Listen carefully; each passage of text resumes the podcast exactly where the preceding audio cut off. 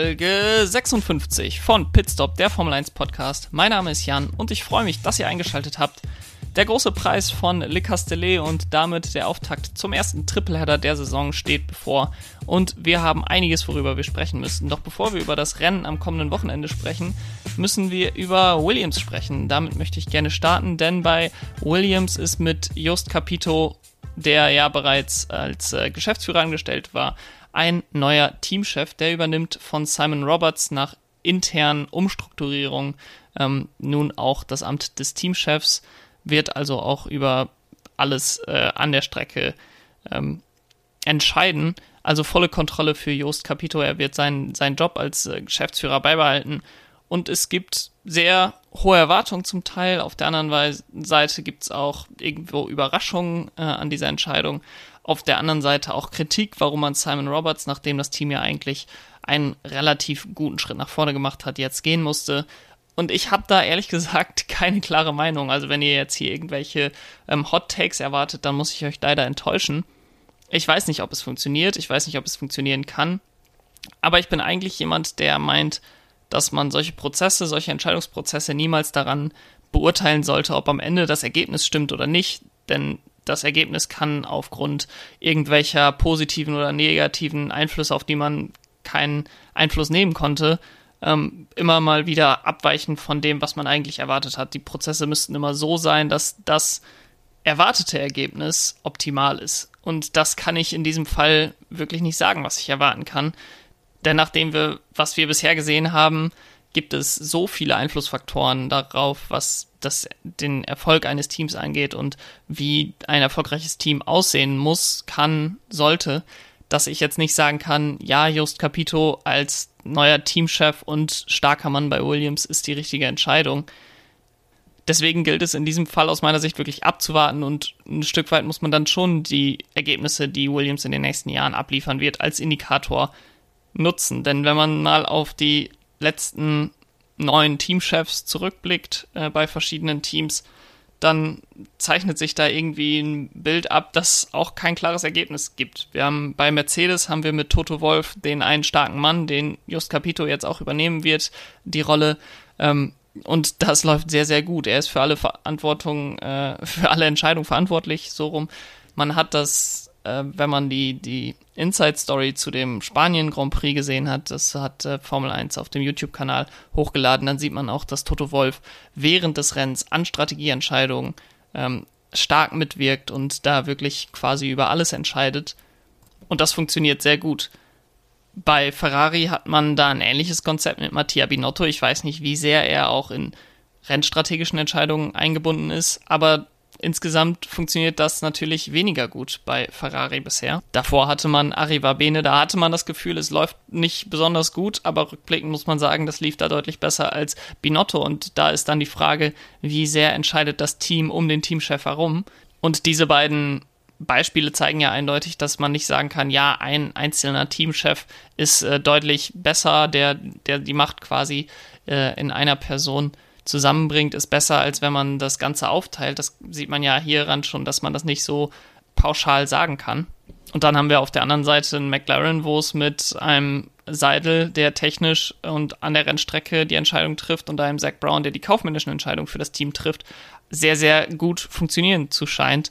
Was wiederum auch nicht heißt, dass eine Doppelspitze in jedem Fall besser ist als äh, ein einzelner starker Mann an der Spitze des Teams.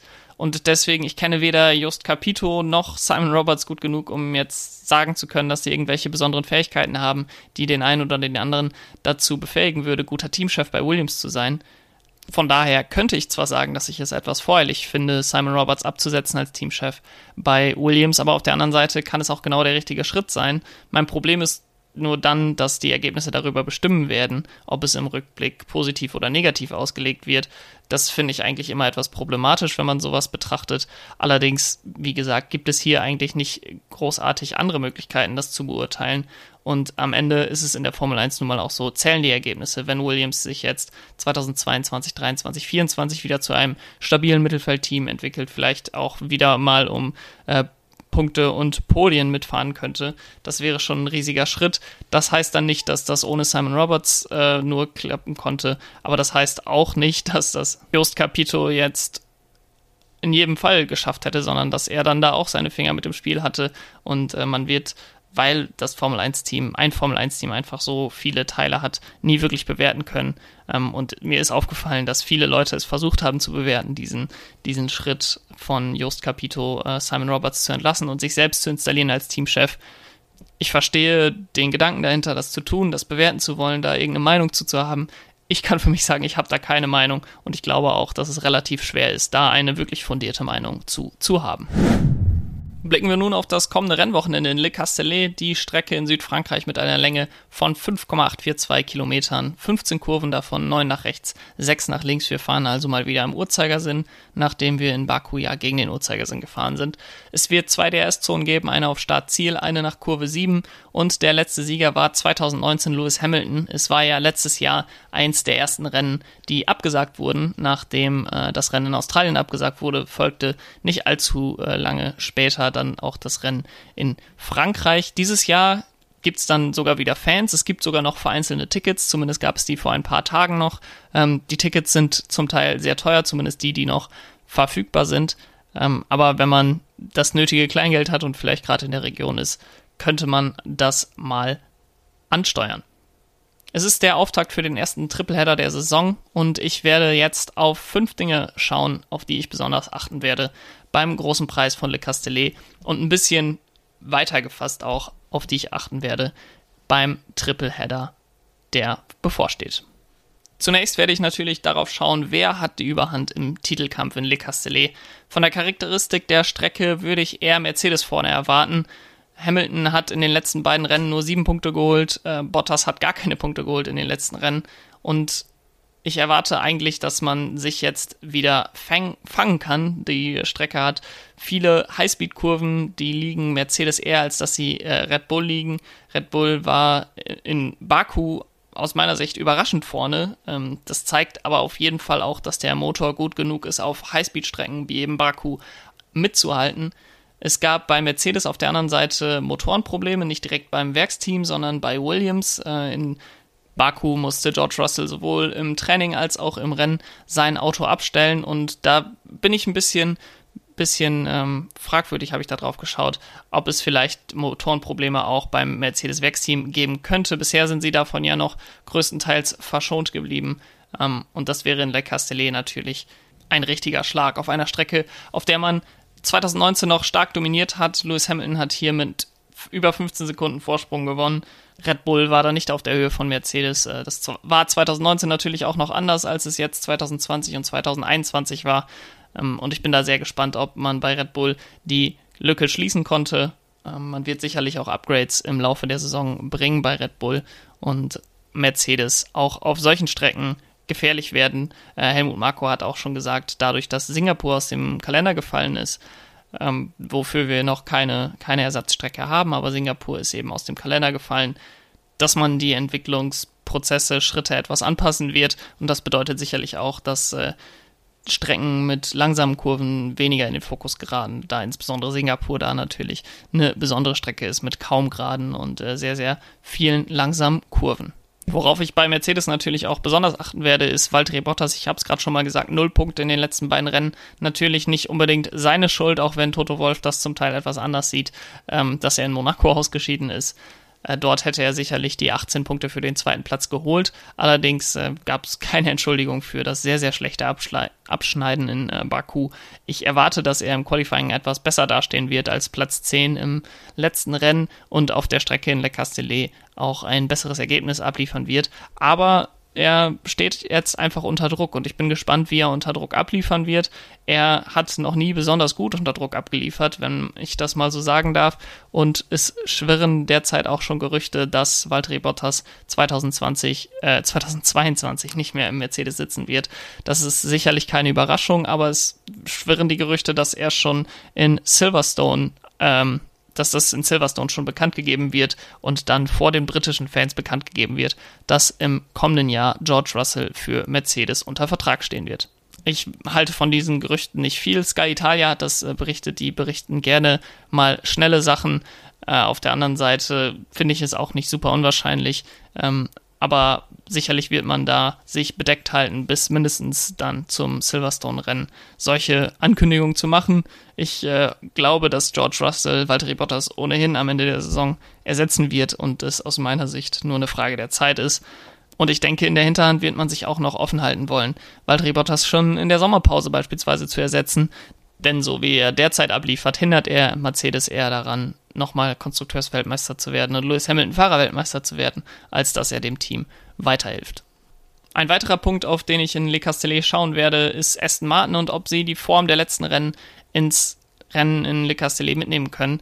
Nach allem, was wir eigentlich wissen aus den ersten sechs Rennen, würde ich sagen, dass der Aston Martin in Frankreich nicht besonders gut aussehen wird. Ich habe es gerade schon gesagt, es gibt Highspeed-Kurven und der Aston Martin ist insbesondere in langsamen Kurven und auf den Geraden schnell, deswegen war er in Baku auch äh, sehr stark. Das hat man gesehen. Der Aston Martin ist grundsätzlich besser im, im Rennen, auf, in der Rennpace als äh, in den Qualifying Runs, das hat man in Monaco gesehen, das hat man in Baku gesehen, da hat Sebastian Vettel noch richtig was rausgeholt, auch Lance Stroll hat noch richtig was rausgeholt ähm, für das Team, insbesondere in Monaco. In Baku wurde ihm die Chance ja leider genommen, weil ihm der Reifen explodiert ist auf der Startzielgeraden. Und vielleicht können die Aston Martins dann mit Hilfe von DRS auf den Geraden in Le Castellet noch ein bisschen was gut machen im Rennen. Sebastian Vettel wirkt sehr, sehr viel komfortabler im Auto, als dass er das noch vor wenigen Wochen äh, war. Er hat mit seinem Podium in Baku einen Aufwärtstrend äh, gekrönt, der ja nicht erst seit Monaco äh, anhält, sondern auch schon in dem Rennen davor sich angekündigt hatte. Ich hoffe, dass dieser Aufwärtstrend sich jetzt vielleicht nicht unbedingt fortsetzt. Ich glaube, man wird äh, jetzt nicht ein Rennsieg holen, man wird sich nicht noch mehr verbessern können als vom Baku-Ergebnis her, aber dass er einfach gefestigt ist, dass dieser Aufwärtstrend ihm Sicherheit gibt im Aston Martin, dass er vielleicht auch mal komfortabel in Q3 kommt auf einer Strecke, die dem Aston Martin eigentlich nicht so sehr liegt. Äh, das würde ich ihm alles wünschen und dann am Wochenende, am Sonntag auch wieder eine gute Schippe Punkte holt. Und Lance Stroll nach dem sehr enttäuschenden DNF in Baku ist er jetzt wieder auf der Strecke und ich glaube auch, dass er in Baku ein sehr gutes Ergebnis hätte holen können. Der Aston Martin lief sehr gut, das haben wir alle gesehen bei Sebastian Vettel. Seine Einstoppstrategie ähm, mit dem langen Stint auf den harten Reifen zuerst hat sich am Ende nicht ausgezahlt, weil der harte Reifen ihm um die Ohren geflogen ist.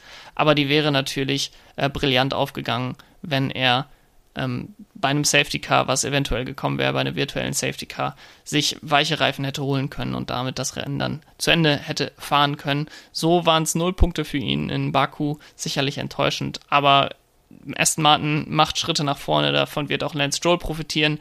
Es werden weitere Upgrades im Laufe der Saison kommen. Lance Stroll hatte ja in Baku schon ein anderes Halo als Sebastian Vettel, da bin ich gespannt, ob die Daten dazu geführt haben, dass das jetzt bei beiden Autos installiert wird oder ob vielleicht auch Sebastian Vettel sagt, das Auto gefällt mir gerade so gut, bitte lasst alles genauso wie es ist. Ähm, es war vorher schon mal mit dem Heckflügel, wenn ich mich richtig erinnere, dass Lance Stroll den mal zum Testen bekommen hatte. Wenn ich mich richtig erinnere, war das in Portimao. Ähm, und den hat Sebastian Vettel dann auch bekommen. Und das zeigt, dass da Upgrades noch kommen, dass die Schritte nach vorne gemacht werden. Äh, Aston Martin hat im Moment das Geld, da auch Upgrades noch äh, zu fördern. Und ich glaube, am Ende der Saison wird Aston Martin wieder deutlich näher an McLaren und Ferrari sein. Der dritte Punkt, auf den ich in Like Castellet schauen werde, ist Daniel Ricciardo, ähm, denn der muss jetzt langsam mal Fahrt aufnehmen. Es war ein sehr, sehr schwieriger Start in seine McLaren-Karriere. Jetzt hat er drei Rennen in drei Wochen vor sich, äh, einen Tripleheader, in dem er vielleicht ein bisschen die Chance hat, in Rhythmus zu kommen. Das hat er auch selbst im Interview gesagt, dass es jetzt vielleicht mal die Chance ist, nicht zu viel nachzudenken zwischen den Rennen, sondern einfach durch die Hektik zwischen den Rennen, den kurzen Abständen, gar nicht die Chance haben, irgendwie darüber nachzudenken, was er falsch gemacht hat, was er äh, hätte besser machen können, sondern einfach Fokus voll auf die Rennen hat, dass er in einen Rhythmus kommt, dass er das abliefern kann, was er bei Red Bull und Renault gezeigt hat. Es werden immer wieder Stimmen laut, dass Danny Ricciardo überbewertet gewesen sei in den letzten Jahren, dass er gar nicht so gut ist, wie es äh, den Anschein machte bei Red Bull und Renault. Das zeigt jetzt seine Leistung bei McLaren und das ist aus meiner Sicht einfach nur völliger Quatsch. Danny Ricciardo ist einer der besten Fahrer, die wir haben im Feld. Ähm, ich bin ein großer Fan von Danny Ricciardo, da will ich auch gar keinen Hehl draus machen. Aber ich glaube auch, dass er einer der talentiertesten Fahrer ist. Es gibt manchmal schwierige Situationen, das hat man bei Sebastian Vettel letztes Jahr und auch noch zu Beginn dieser Saison gesehen. Aber aus diesen schwierigen Phasen kommen die Fahrer auch wieder raus, insbesondere Fahrer, die ein Talent haben wie Daniel Ricciardo. Und wer Daniel Ricciardo für überbewertet hält, der müsste im Umkehrschluss auch Max Verstappen für überbewertet halten. Denn die beiden waren wirklich auf Augenhöhe, als sie noch bei Red Bull waren.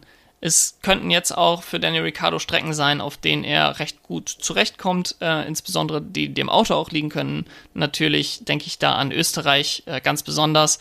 Da hatte McLaren ja letztes Jahr das erste Podium geholt. Äh, im, beim Saisonauftakt hatte Lando Norris dort ja den dritten Platz belegt. In einem Auto, was wahrscheinlich noch etwas schwächer war als das diesjährige Auto. Ich glaube, McLaren ist dieses Jahr insbesondere von der Rennpace her, vielleicht in der Qualifying Pace her nicht ganz. Da sind sie vielleicht etwas hinter Ferrari. Aber in der Rennpace ist der McLaren aus meiner Sicht das drittbeste Auto im Feld und es ist eine Weiterentwicklung des Autos vom letzten Jahr. Es ist das gleiche Auto wie im letzten Jahr, also es sind nur Upgrades dazugekommen ähm, und ein neuer Mercedes-Motor. Und das sollte in der Summe dazu führen, dass man in Österreich auch wieder sehr gut aussehen wird und Daniel Ricciardo dann auch in Tritt kommt und mit einem guten Gefühl in die Sommerpause gehen kann. Und ich glaube, dass spätestens bis Saisonende, wenn nicht sogar noch früher, ich denke da nach der Sommerpause, schon auf einer Augenhöhe sein kann mit Lando Norris, der das Auto ja jetzt schon zwei Jahre länger kennt als er. Ähm, und auch ein sehr, sehr talentierter Fahrer ist, das muss man auch sagen. Aber Daniel Ricciardo sehe ich da insgesamt, insbesondere wegen seiner Erfahrung, noch vorne in dem Teamduell äh, vom reinen Talent her derzeit. Die Ergebnisse sprechen natürlich für Lando Norris, aber ich glaube, dass Daniel Ricciardo sich da fangen kann und Lando Norris noch äh, ganz schön gefährlich werden kann, auch im teaminternen Duell. Punkt 4 ist eine Frage, die ich sehr gerne mit Ja beantworten würde, wo ich aber relativ pessimistisch bin und das ist, ist sogar 2021 Le Castellet gut. Es ist eine Strecke, die von vielen Formel 1 Fans gehasst ist vielleicht die, der falsche Ausdruck, aber äh, überhaupt nicht gemocht wird, ähm, um es mal anders zu sagen. Das hat viele Faktoren und der größte Faktor ist sicherlich, dass es sehr, sehr schwer ist, hier zu überholen. Die Charakteristik der Strecke mit vielen Highspeed-Kurven lässt das äh, direkte Folgen hintereinander nicht wirklich zu. Dazu kommt, dass es hier sehr, sehr weite Auslaufzonen gibt, die sicherheitstechnisch auf dem allerbesten Stand überhaupt sind und deswegen aus meiner Sicht relativ schwierig zu kritisieren sind.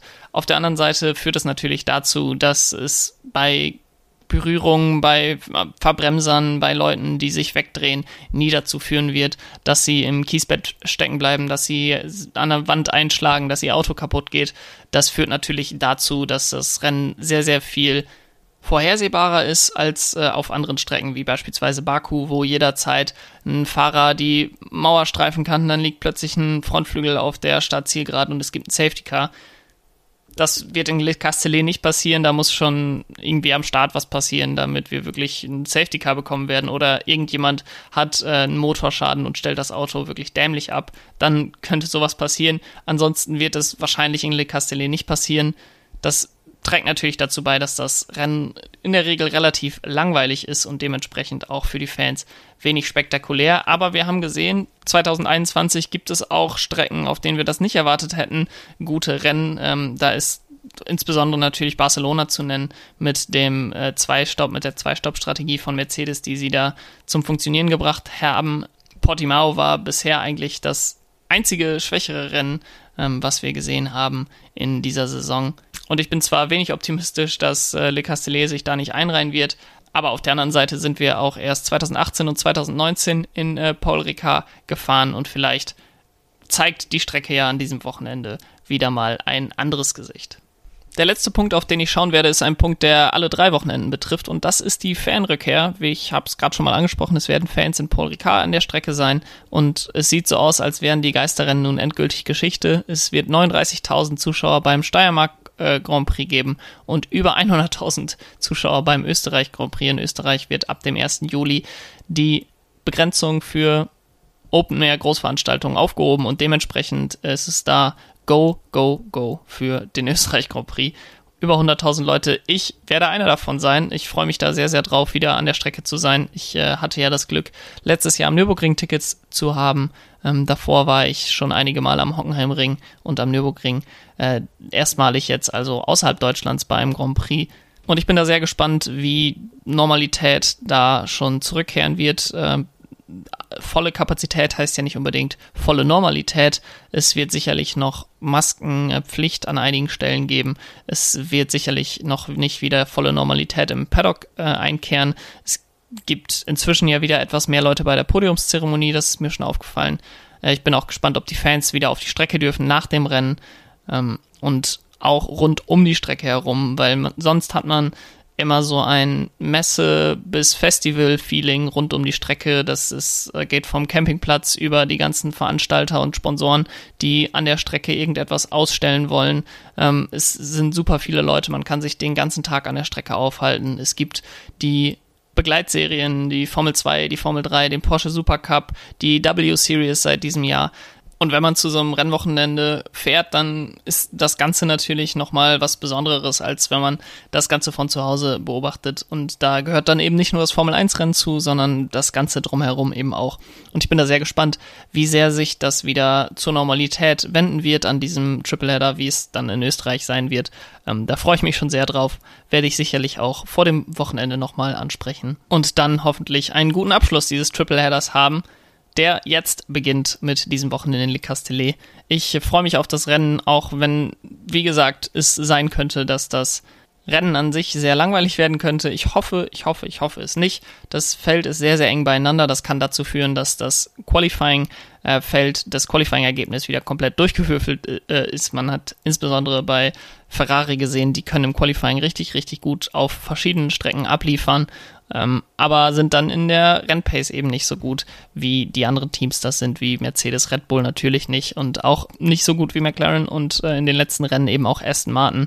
Da bin ich gespannt, wer da die Nase vorne haben wird, wer da vielleicht auch enttäuscht wird im Qualifying, wer ein frühes Q1 aushaben wird.